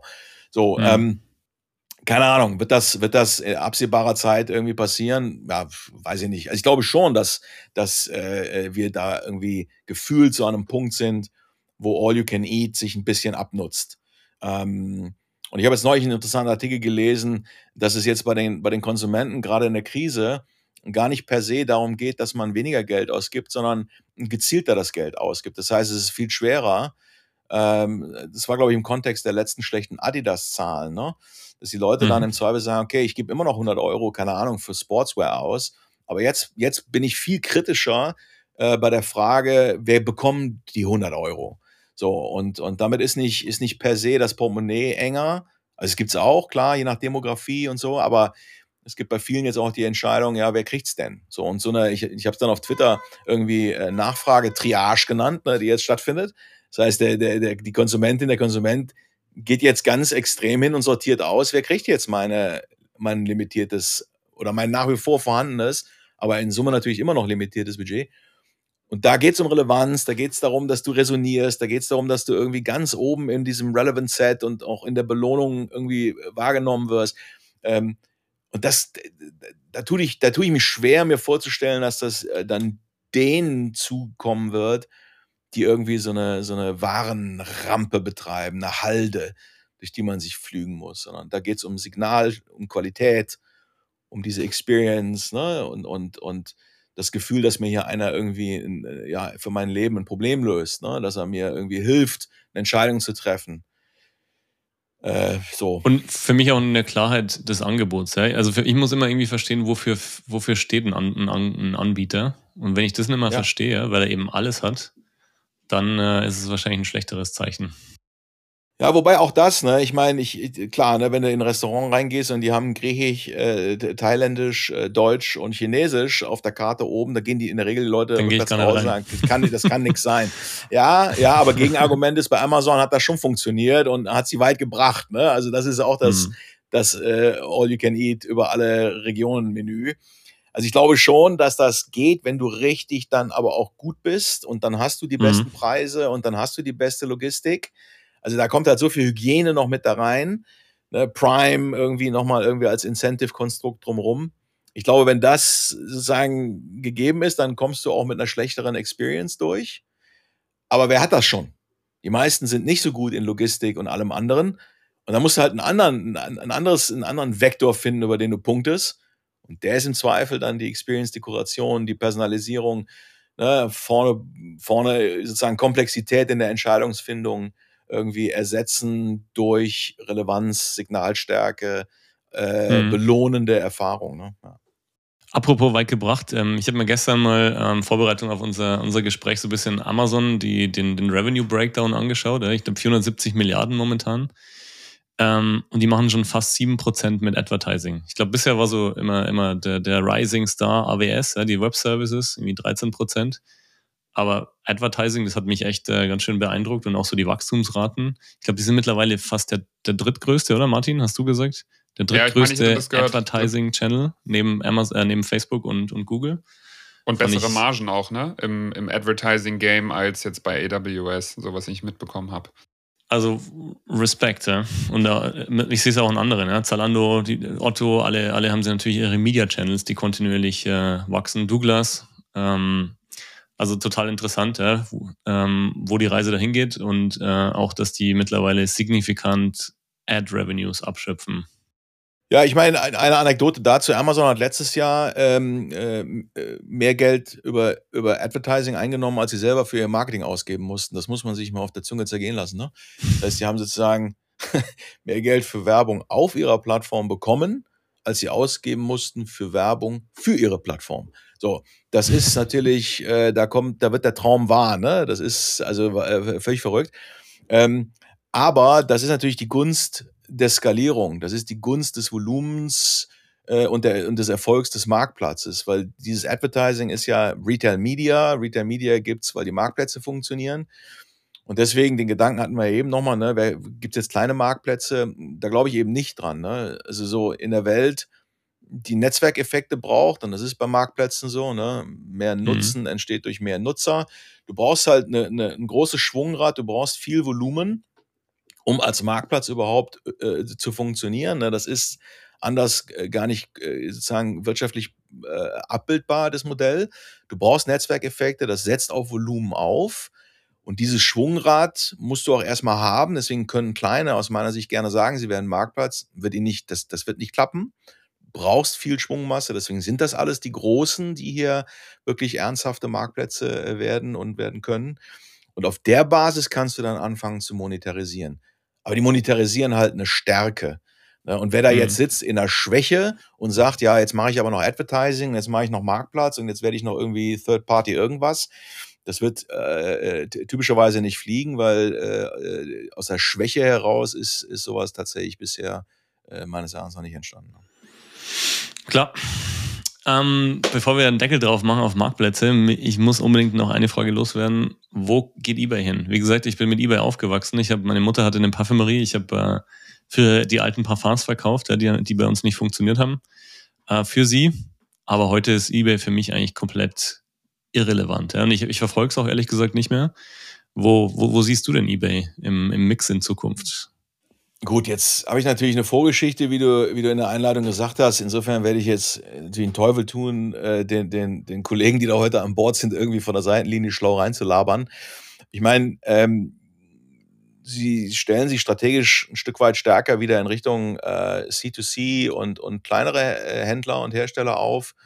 Äh, und da gibt es, glaube ich, äh, ja, genug Fantasie, dass das, dass das äh, sicherlich nicht unbedingt jetzt der falsche Weg ist. Ne? Also das ist, hat früher eher versucht, die großen Marken und die großen Händler irgendwie auf die Plattform zu bekommen, hat so ein bisschen dann sozusagen auch eher den, den Amazon-Gegenentwurf äh, versucht zu etablieren. Das ist gefühlt jetzt anders. Na, ich kenne die Strategieunterlagen nicht, aber so stellt sich das für mich mhm. von außen, stellt sich das für mich so dar. Und da äh, würde ich sagen, würde ich jetzt erst, würde ich jetzt selber einen Haken auch dran machen. Ne? Das ist erstmal, erstmal scheint sinnvoll. Ähm, mhm. Und bei allen Schwierigkeiten, die, die äh, eBay und die alle anderen Marktplätze haben, was User Experience angeht und, und Vertrauenssignale und so, man darf eins nicht vergessen, nach wie vor ist eBay der einzige Anbieter da draußen, der wirklich ein rein rassiger Marktplatz ist, zumindest jetzt in unserer Region. Ne? Das ist das, äh, ich weiß nicht, also ob das jedem, ob der Unterschied jedem, jedem so klar ist, da bin ich mir nicht so sicher. Ne? Also, wenn eine Company Retail und Marktplatz macht, ist die, ist die Situation denkbar anders, als wenn mhm. eine Plattform wirklich nur Plattform macht. So, weil, ne, also gibt's, da gibt es nicht mal in der Theorie eine Konkurrenzsituation. Das ja. ist erstmal konzeptionell, glaube ich, äh, keine schlechte Ausgangslage. Man muss aber natürlich, klar, ne, wie alle anderen auch, muss natürlich die Hausaufgaben machen und schauen, wie man, wie man sagen, die Relevanz äh, den Usern gegenüber äh, wieder, wieder, äh, wieder erhöhen kann. Ne? So.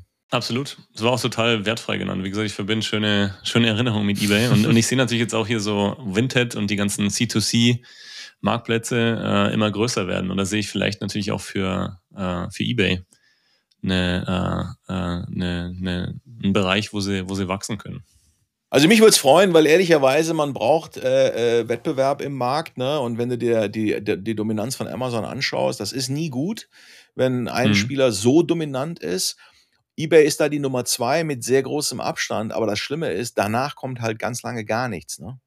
Also die, die, der Abstand zwischen der Nummer drei und also zu eBay als zwei, der ist verrückt. Also das ist da, also wir brauchen einfach starke Alternativen. Das ist immer gut, wenn, wenn starker Wettbewerb den Markt auch irgendwie auf den Zehenspitzen hält. Und deswegen hoffe ich darauf, dass, dass viele von denen alle idealerweise irgendwie durchkommen und es allen gelingt, irgendwie eine gute Proposition an den Markt zu bringen. Da, da profitiert der Markt am meisten auf der Seller- und aber auch auf der Käuferseite. Ähm, mhm. Also von daher, fingers crossed. Ne? Spannend, ja.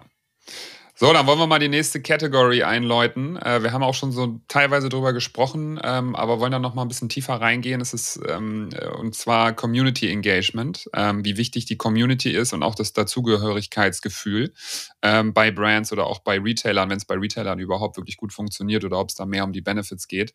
Aber wenn man sich mal das Thema Community äh, Engagement anguckt, ne, du hast ja auch eine Historie mit Brands for Friends, wo das äh, ein großes Thema ist, ähm, Menschen für sich zu begeistern und, und und so eine Art Clubgedanken auch zu kreieren.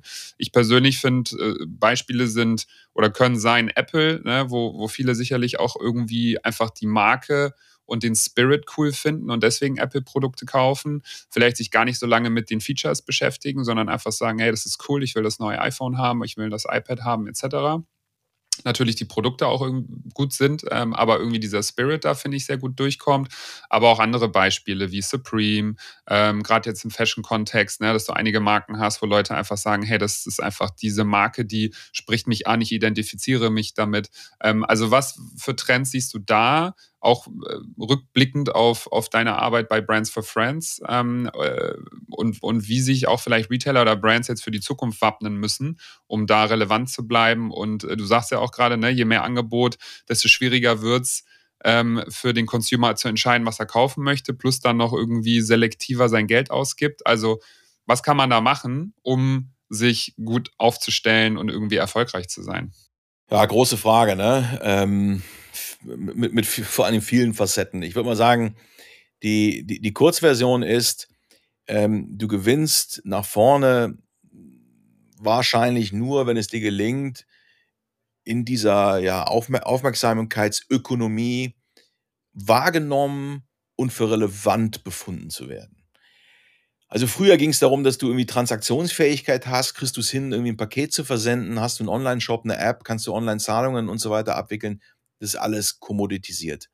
Also da so das also das erwartet man einfach, ne? Diese ja, ja das sind das sind Fer Fertigkeiten, die sind einfach, die werden vorausgesetzt. So jetzt ist die Frage, wenn du jetzt in, die, in dieser Funnel-Logik jetzt weiter nach oben gehst, ne, wo entsteht denn ja, äh, der konkrete Bedarf oder der latente, wo, an welcher Stelle muss ich jetzt eigentlich wie präsent sein, damit am Ende eine Kaufentscheidung zu meinen Gunsten gefällt wird. So, und das ist Klingt so, so super abstrakt, aber das ist ja konkret, das ist die konkrete Fragestellung. Wie komme ich in das Relevant Set äh, meiner Kundinnen und meiner Kunden rein? Und das ist nicht ein Ding, das ist nicht ein One-Trick-Pony, wie man früher dann irgendwie in den Marketingabteilungen irgendwie 360-Grad-Kampagnen dann irgendwie alle drei Monate gemacht hat und TV-Spot.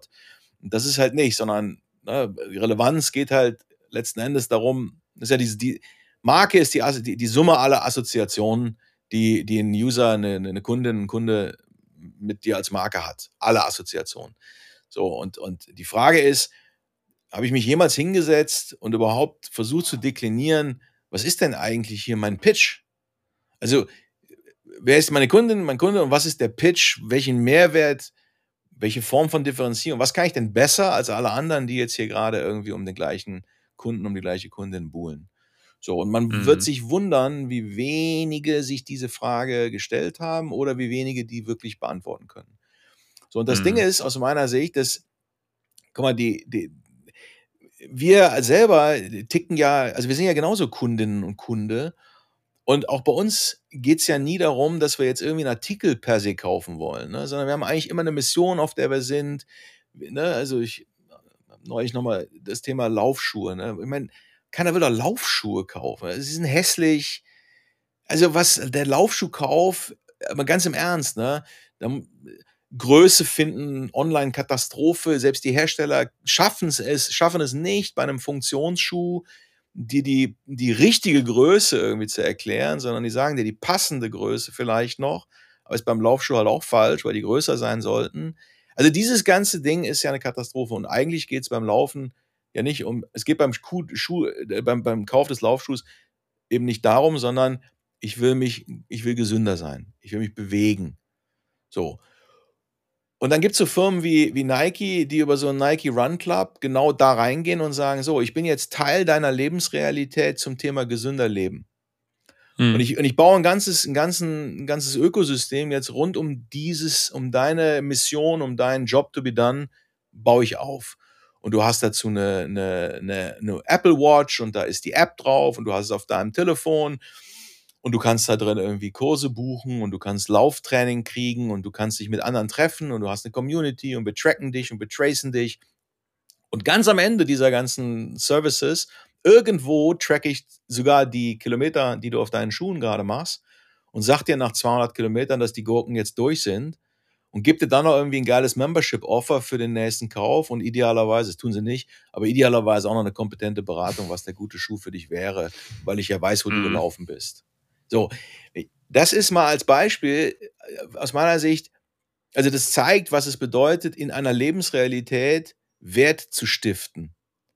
Hm. Ne? Sozusagen Teil eines, einer Problemlösung zu sein, einer Mission, äh, auf, auf die sich die Kundin oder der Kunde befindet. Und das ist was ganz anderes, als Laufschuhe zu verchecken mit, einem, mit einer Rubbelkarte, einem Discount-Code und dann irgendwie mit dem Stock hinten rein. Das ist alles, das, da dreht sich aus meiner Sicht, muss sich was drehen und hat sich schon gedreht. Und die guten Marken, die, die erfolgreichen Marken, äh, sind nicht ein, ist ja auch ein Apple, genau wie du sagst, ne? Ist auch ein Nike. Also alle die, die wir jetzt aufzählen würden und toll finden, komischerweise, wenn du da mal hinguckst, die machen irgendwas in dieser Art und sind in solchen, ich sag mal, Lebensrealitäten präsent. So, dass mhm. dazu auch handwerkliches Zeug gehört, wie gute Produktqualität und ästhetisches Design und gute Kommunikation und saubere Prozesse und gute After Sales und, und, und. Völlig klar. Aber das sind die Basics. Und obendrauf ist die Kür und die Kür ist Wertstiften in einer Lebensrealität des, der Kundin, des Kunden, jenseits dieses elenden Produktverramschens, Reindrücken mhm. von Assortment in den Markt. Ne? Das ist endlich, das geht über Preis, das geht nur über im Endeffekt äh, Deckungsbeitrag erodierende Maßnahmen.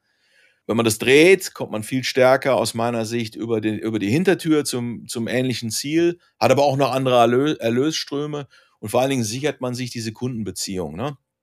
Äh, das ist wahrscheinlich glaub, die Reise.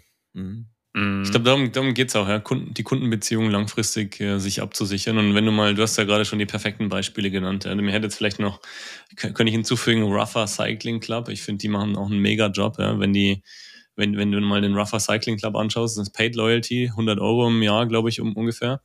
Dann kannst du, und das ist übrigens wieder zu unserem Thema von vorne, ähm, nochmal ein guter Grund, in so einen Store zu gehen, ja, weil der Store auch gleichzeitig das Clubhouse ist. Du kannst dich da hinsetzen, kannst einen Kaffee trinken, kannst deinen Laptop aufklappen, hast Wi-Fi. Ähm, und, und alle diese, diese Hersteller, die du gerade genannt hast, haben ja auch dieses Derivat. Ja? Also Nike Run Club, Adidas Runners, äh, Runners Club, glaube ich. Athleta von Gap mit ihrer Online-Community, die sie nicht selber machen, sondern Partnern. Also ich finde dieses Ökosystem bauen, ja, und da, da sind wir wieder beim Thema Community, das wird immer wichtiger und ich glaube, da musst du gar nicht unbedingt die, die Scale haben. Ich war vor kurzem hier im Burton Store in München. Ich habe mit dem Store Manager so ein Interview geführt und haben uns ein bisschen gefilmt und ein bisschen interviewt äh, zu gewissen Themen.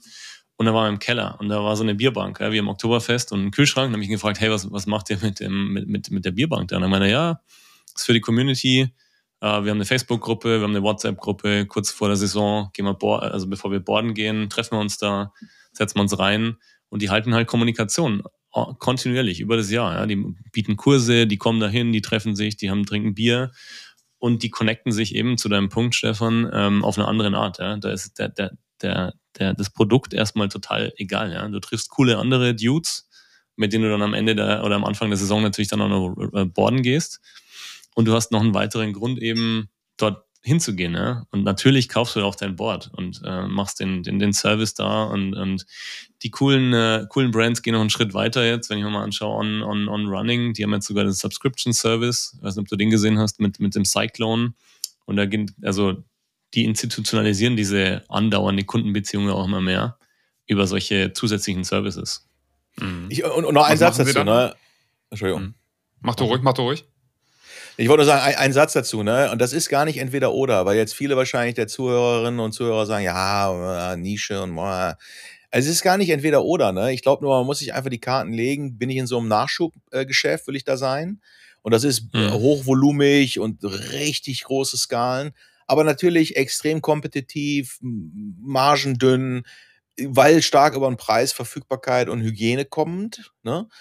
Oder versuche ich da rauszugehen aus dieser Falle und das muss nicht entweder oder sein, aber wie sehr gelingt es mir zumindest mal komplementäre Konzepte zu verproben?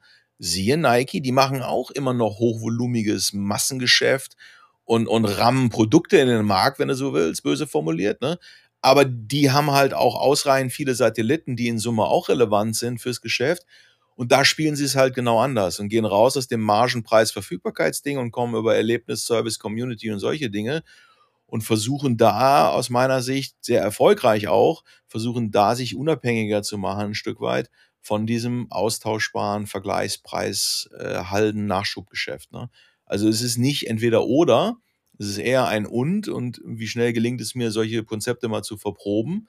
Weil Community aufbauen ist leicht gesagt, ne? Ist wahrscheinlich die größte, ist wahrscheinlich das komplizierteste, was man sich vornehmen kann, ne? Weil, weil who gives a shit? Who gives a shit? Ne? Es interessiert eben keinen, wer du bist und was du machst. Zu Beginn. Und diese, das aufzubauen, ne, wa wa warum würde sich jetzt jemand mit mir beschäftigen und bei mir in eine Community kommen? Äh, das ist halt nicht trivial, ne? Und das ist auch, hm. fordert eine Form von authentischem Interesse und von authentischer sozusagen Begründung in der Kategorie. Ne, wenn ich beliebig unterwegs bin und mache alles, Hauptsache irgendwie, ich habe einen Deckungsbeitrag, wird, wird mir keine hm. Community mhm. gelingen weil Community was mit Inhalt zu tun hat, mit, mit, mit Zuordnung, mit Zugehörigkeit, mit Austausch, mit Inhalt, mit Tiefe, Authentizität. Das sind halt Dinge, die brauche ich. Wenn ich die nicht habe, ganz im Ernst, dann bleibe ich besser im Nachschubgeschäft und gucke, wie ich da meinen Deckungsbeitrag irgendwie sichere. Aber da wird mir keine Community gelingen. Das ist dann Lipstick on a Pig, wie der Franzose sagen würde. Ja. Ne? Super interessant, dass du das gerade erwähnst. Ich ver verbringe so quasi jeden Abend gerade mit, mit Podcasts und mit Research zum Thema Communities, egal wo du hinschaust, ja, wenn du mal Glossier anschaust, so als Community, super interessant, was da passiert. Und äh, der, auch der letzte Podcast, äh, der, die haben irgendwie erzählt, 70 Prozent der Community Attempts sind ein Fail. Und warum? Weil, und da sind wir wieder so ein bisschen auch bei deinem bei deinem Werdegang, ja, CEO, ähm, weil viele Firmen da natürlich aus Deckungsbeitrags- und aus Umsatzaspekten rangehen. Ja. Die wollen natürlich, die, die, die, da geht ein massives Invest rein zu deinem Punkt. Die wollen natürlich auch sofort immediate return. Die wollen KPIs. Was verkaufe ich jetzt mehr über die Community? Aber so ticken halt, so funktioniert diese, was du gerade auch erwähnt hast, dieses ernsthafte Interesse. Ja. Irgendwo reinzugehen und Gaming ist, glaube ich, so das beste Beispiel schlechthin gerade, wo du halt in ganz kleine filigrane Gruppen mittlerweile reingehen kannst und da halt aufschlagen musst, nicht mit einer Marketingbotschaft, sondern mit einem ernsthaften Interesse und eben auch mit einem mit einem Co-Creation-Mindset. Ja? Also wenn du mal in Minecraft reingehst ja, und da sagst, hier mache ich jetzt da die schalte ich die Bannerwerbung, ja, die das geht sowieso heute noch nicht, aber ich kann natürlich da auch reingehen und kann mit den mit den Leuten, die da drin sind, irgendwas bauen zusammen. Und dann ist natürlich die Akzeptanz auch viel höher für dich als als Marke, weil du eben zu deinem Punkt ernsthaft Interesse zeigst.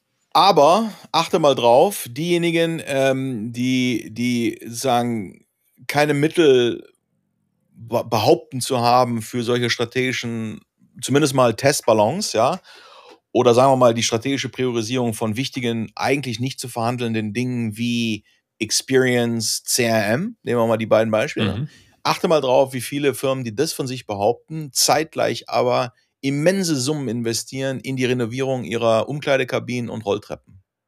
Das ist halt das, ähm, äh, wo ich sehr oft einen Disconnect sehe zwischen dem, was mhm. eigentlich auf der Prioritätenliste äh, hinsichtlich der Zukunftsrelevanz, was da oben stehen müsste und womit man sich dann beschäftigt. Und die, und diese Investitionsbudgets, die gehen relativ schnell durch, ne? Weil jeder kennt Rolltreppe, haben wir immer gehabt, finden wir super und äh, Umkleidekabinen gut ausleuchten ist ja auch irgendwie immer schick.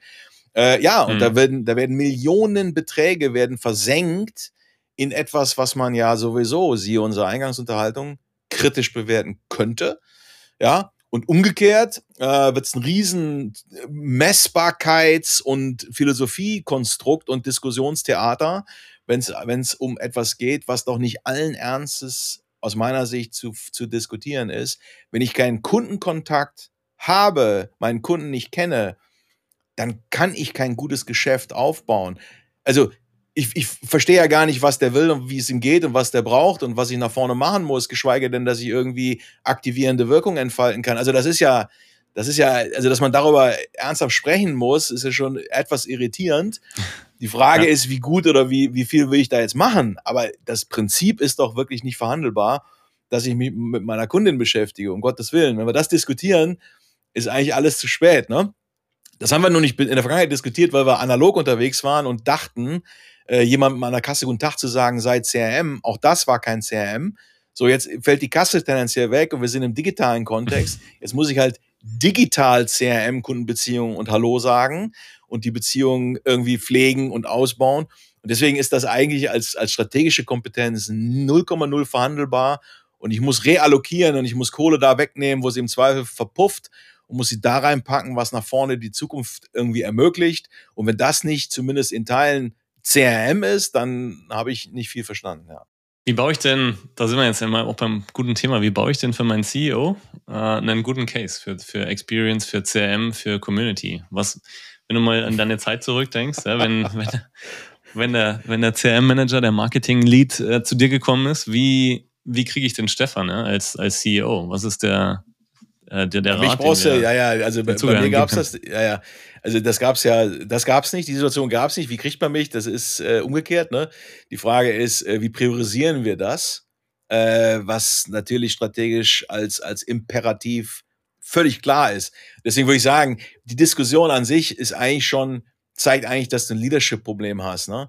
Also wenn, wenn ein CEO oder eine CEO im Jahre 2022 noch davon überzeugt werden muss, dass wir äh, eine Kundenbeziehung irgendwie brauchen und dass wir die irgendwie verstehen müssen und dass wir irgendwie Services und, und, die, und, und Leistungen entwickeln müssen, um wettbewerbsfähig diese Kundensegmente zu arbeiten. Also wenn man da anfangen muss und muss einen Case irgendwie pitchen, ehrlicherweise würde ich mir abends mal mein LinkedIn-Profil anschauen und gucken, ob ich das nicht auf Open, Open for, for wie heißt das, äh, auf der Suche irgendwie nach Jobs. Für, ja. ja, keine Ahnung. Ja, dass ich das vielleicht mal umschalte. Weil das ist zumindest, sagen wir mal, würde mir kein gutes Gefühl geben. Stichwort Completeness of Vision, wenn die Firmenleitung mhm. irgendwie darin jetzt, also dafür noch einen Case braucht, während aber gestern Abend die Rolltreppeninvestitionen irgendwie freigegeben wurden. Ähm, ja, aber natürlich ist das ein Case. Man kann das natürlich betriebswirtschaftlich argumentieren, was immer, äh, was sehr eingänglich ist, auch für, sagen wir mal, die, die, die sich damit noch nie beschäftigt haben, sind natürlich immer wieder die äh, Kohortenmodelle, dass man jedem CFO und jeder CEO oder jedem CEO wirklich sehr gut zeigen kann, A, was ist denn eigentlich sozusagen die Flugbahn meiner bisher gewonnenen drei, meiner bisher gewonnenen Kohorten äh, in der nach vorne projizierten Zeitperiode. Ne? Dann sieht man, oh, oh, oh, das ist ja schon mal ganz schlimm, weil die werden ja alle immer schlechter. Ne? Das ist das erste Aha-Erlebnis. So, die, ne? mhm. ne? so und ähm, damit lässt sich natürlich jetzt ein CRM-Case auch aufbauen, weil man sagt, guck mal, da, da haben wir ein RFM-Thema, Recency, Frequency, Monetary Value. Das sind natürlich die Parameter, die man dann sagen versucht zu beeinflussen über Programmatiken, über Konzepte, über Aktivitäten. Und das kann man natürlich über so ein Kohortenmodell, was die, was die Bestandskohorten angeht, das kann man wunderschön aufzeichnen, ausrechnen und auch jedem Excel-Fanatiker auch dann in Excel auch sogar präsentieren und damit kann man rumspielen. Was passiert denn, wenn ich meine, mein Lifetime Value tatsächlich positiv beeinflusst bekomme? Was passiert denn eigentlich in meiner G&V? Da kriegen viele eigentlich äh, äh, Schaum vom Mund, weil das natürlich ein super Hebel ist und eigentlich sich da eher die Frage stellt, kriegst du das realistisch verbessert, diese, diese Lifetime Value äh, Dimension oder lügen wir uns hier in die Tasche?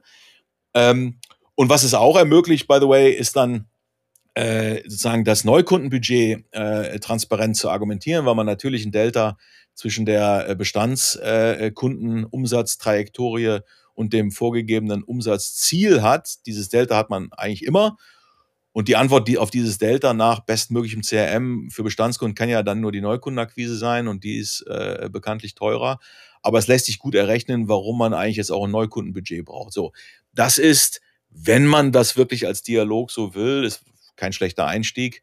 Aber nochmal, äh, ein bisschen irritierend wäre es, wenn man da bei Adam und Eva im Jahre 2022 nochmal anfangen muss dann eher der Open for, for New Positions ah, bei LinkedIn. Naja, wir wollen jetzt hier keine Abwanderung provozieren, aber ich würde zumindest, ich, ich würde mal, ich würd mal innehalten. Sollte klar sein, ja.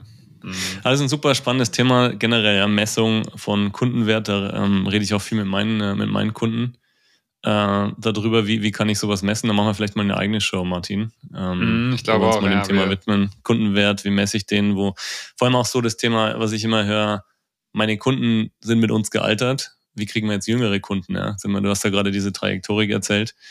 Ähm, da muss ich halt früh anfangen, dass das gar nicht erst passiert, ja? dass meine Kunden irgendwie mit meiner Marke altern. Und das hat natürlich auch einen Brand-Aspekt, ja? zu sagen, ich brauche eine Marke, ich brauche Community, um unten das Fundament nachzufüllen, ja? weil irgendwann ist es halt zu alt. Ja, und, und äh, auch wenn es jetzt heute nicht die, das Thema ist, aber einen ein kurz pragmatischen Hinweis nochmal als, als Nugget. Äh, diese ganze, ich sag mal, Kundenwertbetrachtung, also ich bin immer wieder überrascht, wie viele äh, Marketing-Teams und CRM-Teams dann immer noch auf, auf äh, Nachfrage, also Bruttoumsätze oder Umsätze schauen und nicht auf Deckungsbeitrag. Das ist natürlich, je textillastiger das Geschäftsmodell, desto fataler ist dieser Irrglaube, dass ich sozusagen vorne irgendwie auf die Metriken schaue und nicht nach Retouren. Äh, Marketing- und Logistikkosten eigentlich sogar. Also äh, mhm. das nur mal als Praxistipp. Ne? Äh, wir leben vom Deckungsbeitrag und nicht vom Umsatz und schon gar nicht von der Nachfrage und noch weniger vom Traffic. Das sind alles nur Mittel zum Zweck, ja. ja. Du, Stefan, wir kommen so langsam zum Ende. Ähm, wir würden am liebsten noch ein bisschen länger mit dir sprechen. Wir können noch ähm, zwei Stunden da, weiterreden, ne? Genau. Ich glaube, wir müssen noch mal ein Follow-up machen, wenn wir dich noch mal einladen dürfen. Ja. Äh, das das ähm, schreit so ein bisschen danach. Wir haben so den letzten Blog äh, Future of Retail genannt ähm, und hätten jetzt theoretisch noch viel tiefer einsteigen können. Aber du hast gerade Stichwort Nuggets genannt ähm, und vielleicht ähm, können wir einfach so, wenn man sich noch mal so die nächsten zehn Jahre anguckt und äh, vielleicht den Zuhörerinnen und Zuhörern äh, noch so ein paar Nuggets mit auf den Weg gibt oder auch vielleicht Diskussionsthemen, die du definitiv anregen würdest für C-Level-Ebenen äh, oder auch auf Teamebene, dass man das mal diskutiert und sich überlegt, hey, wie wollen wir uns denn jetzt eigentlich aufstellen für die nächsten zehn Jahre und welche Themen sind höchst relevant, ähm, dass wir die jetzt schon an anträgern, damit es dann auch in den nächsten Jahren dann entsprechend umgesetzt wird. Was siehst du da so für, für Golden Nuggets, ähm, die man da vielleicht noch nennen könnte jetzt an der Stelle? Das ist quasi jetzt Board Advisory for Free. Board Advisory for Free, ja. genau. Ja, ja. ja. Nuggets in die Luft werfen hat auch immer ein leichtes Restrisiko, ne? aber ich mach's trotzdem mal. Also ich, ich ähm, Du hast angefangen. Ja, ja, ja, alles gut. Also ich würde mich äh, äh definitiv, ähm, äh, mich würde es als, als Firma äh, leicht irritieren, wenn wir nicht den ganzen Tag uns mit der Frage beschäftigen, wie werden wir im Direct-to-Consumer äh, wettbewerbsfähig. Also das, das ist eine. Und Direct-to-Consumer heißt jetzt nicht, dass jeder seine eigenen, seine eigenen Touchpoints kommerziell betreiben muss. Also, ne, das ist immer eine Frage, schaffe ich das noch? Bin ich jetzt so spät dran, dass es jetzt prohibitiv teuer wird? Nochmal, nächstes Nugget, ne, ganz grobe Daumenwert. Zielumsatz gleich Investitionsvolumen. ganz grob. So, jetzt kannst du dir ausrechnen, was will ich da als Zielumsatz irgendwie in, in welcher Periode erreichen. Das in etwa eins zu eins ist das Investitionsniveau, Invest. was, du, mhm. was du heute brauchst. So, und das wird viele abschrecken. Deswegen ist nicht bei jedem jetzt die Antwort, mach jetzt deinen eigenen Shop und skalier das mal eben, ne? weil das ist halt auch eine Frage der Investitionsbereitschaft und Fähigkeit. Aber D2C auf Marktplätzen kann man nicht vorstellen, für wen das kein Thema ist. So, weil die Marktplätze fahren ihr, ihr Wholesale-Geschäft runter, das heißt, die kaufen immer weniger ein. Äh, und dann bleibt halt das Marktplatzmodell übrig für die allermeisten. So, und das ist eine ganz andere Logik, Ablauforganisation, Aufbauorganisation als alles das, was ich die letzten 40 Jahre in meinem Wholesale-Laden gemacht habe. So, da muss ich Daytraden, da brauche ich Produkt, Produktfeeds, da muss ich Marketinganalysen machen, da muss ich verstehen, ja, wie optimiere ich jetzt sozusagen das einzelne Produktlisting für die jeweilige Plattform. Das sind sehr, jede Plattform ist total anders, jeder hat andere Mechanismen, ähm, die muss ich verstehen. Es geht nicht darum, auf 1000 Marktplätzen zu sein, sondern auf, der, auf den richtigen und da richtig zu traden ne, äh, offen versus geschlossene Marktplätze, Wettbewerb auf der ERN oder nicht. Das sind alles äh, ganz unterschiedliche Ökosysteme. Das muss ich können. Also wenn ich das sozusagen in meiner Organisation irgendwie hinten links mit zwei Leuten und einem Hund mache, weil ich glaube, das ist irgendwie so ein Spielkram, der irgendwie aus dem Wholesale jetzt ab, äh, rausgeplumpst ist, ähm, dann habe ich das noch nicht verstanden, was an Tektonik aus meiner Sicht sich nach vorne verändern wird. Ne? Das ist das eine. Das andere ist, Karten legen, mache ich Nachschub oder Impuls. Ich Nachschub mache, all in auf Preiswettbewerb, Verfügbarkeit und Hygienefaktoren wie Fulfillment etc., ne, da muss ich wettbewerbsfähig auf diesen Dimensionen sein. Und oder wie stark versuche ich in diesem Impulsthema zu punkten. Und Impulsgeschäft, volle Marge, weniger Wettbewerb, irrationalere Käufe sozusagen, ne? aber daraus ergibt sich hohe Begehrlichkeit, Markenrelevanz, Produktqualität, gute Inszenierung, tolles Storytelling äh, über verschiedenste Medien und Konzepte, Live-Shopping, keine Ahnung, hier Insta, da, TikTok, das alles zusammen. Ich muss halt präsent sein, ich muss Begehrlichkeit kreieren auf Basis sozusagen einer guten Story, eines, eines authentischen, einer authentischen Brand, eines tollen Produkts Aber in diesem Impuls, in dieser Box, habe ich halt aus meiner Sicht viel Opportunität zu extrem guter Marge. Ich muss gar nicht so viel mehr Volumen schaffen, weil aufgrund der guten Margenstruktur ich halt auch irgendwie ein auskömmliches Ergebnis erzielen kann mit durchaus weniger Volumen. Ne? So. Also das ist Impuls versus, versus Nachschub äh, und damit auch das Thema Impuls heißt Marke, Produkt, Experience. Ähm, das dritte ist wahrscheinlich das Thema äh, Betriebssystem. Also das wäre sozusagen das letzte Nugget, was ich noch mit reinwerfen würde. Viele, viel zu viele Firmen reden den ganzen Tag über Bällebäder und Kultur. Das ist so etwas, was ermüdend auf mich wirkt, weil aus meiner Sicht geht es um Strategie und den richtigen Weg zum Ziel.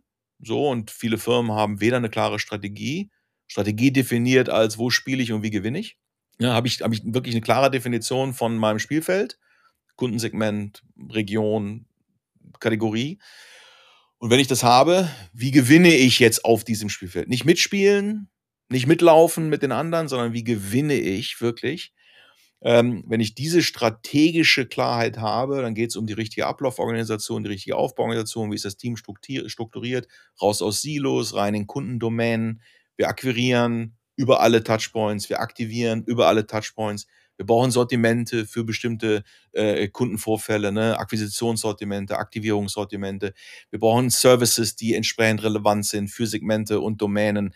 Das sind alles Dinge, die sind hoch cross-funktional, die sind ganz anders zu konzipieren, als man das früher gemacht hat, Retail versus Wholesale versus E-Com, wo man in Silos irgendwas äh, Silo optimiert hat. So, das ist das ist eine ganz andere Logik. Und wenn ich das mache, also Strategie klar habe, Aufbauorganisation, Ablauforganisation, dann ist Kultur fast ein Abfallprodukt. Ne, weil die Leute, die keinen Bock auf Speed haben, die nicht gern crossfunktional arbeiten, die kommen nicht oder gehen schnell.